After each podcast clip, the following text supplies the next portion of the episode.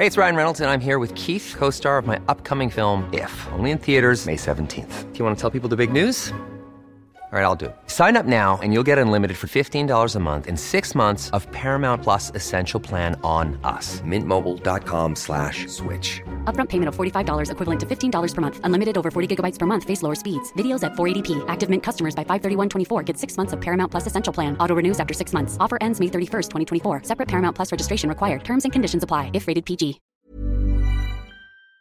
Pues hago mm, contacto para hablar de ese tema con Jorge Bravo, es presidente de la Asamblea Virtual General de Socios de la Asociación Mexicana del Derecho a la Información, la AMEDI, que fue uno de los que cuestionó también esta reforma. ¿Cómo está, don Jorge? Lo saludo con gusto. Buenas tardes.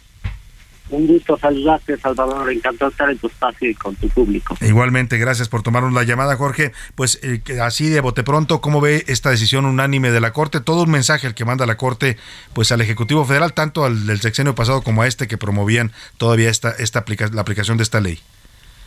Así es, bueno, es una resolución que tardó mucho tiempo en llegar.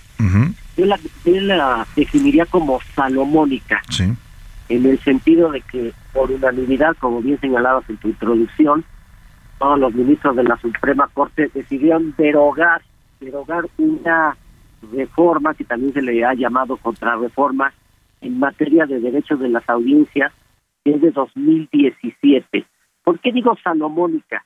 Porque derogaron toda esa reforma, pero en, en realidad no entraron al fondo de los asuntos.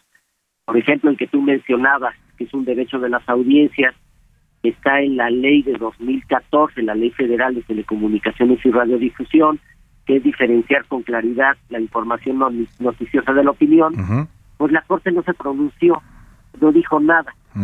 Claro que al derogarla, ese derecho de las audiencias vuelve a estar vigente, vuelve a estar en la ley federal de telecomunicaciones y radiodifusión, pero no dice si es constitucional o no es inconstitucional, y como ese, pues todos los demás temas de esa reforma de 2017, como los códigos de ética, como los defensores de las audiencias, etcétera. Claro, pero en términos de, de, la, de las audiencias, ¿crees, eh, Jorge, que es positivo o negativo lo que decide la Corte? O como dices, eh, salomónicamente no entran a los temas de fondo.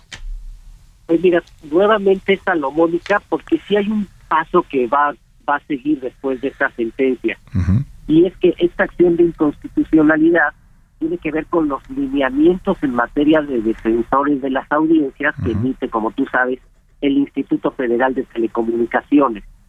Por lo tanto, vamos a esperar que el regulador o reafirme los propios lineamientos que publicó en 2016 o cree nuevos.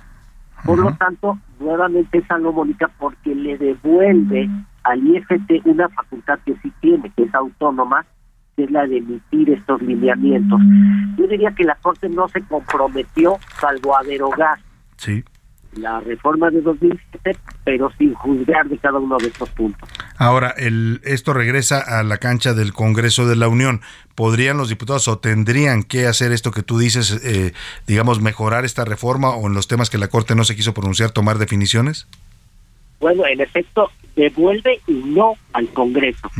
El Congreso podría volver a legislar en materia de derechos de las audiencias y vamos a entrar a un nuevo círculo vicioso de si esa reforma, esas leyes son positivas o no para las audiencias, pero el Congreso también podría no hacer nada. Claro. Pues, ya se derogó la ley de 2017 y queda vigente, intacta, la Ley Federal de Telecomunicaciones y Radiodifusión de 2013 esa es una decisión del Congreso, es un capítulo que no se ha terminado, no sabemos qué va a ser, pero cualquier cosa que ocurra, eh, de todas maneras tendremos noticias de los derechos de las audiencias para saber exactamente cuáles son los lineamientos.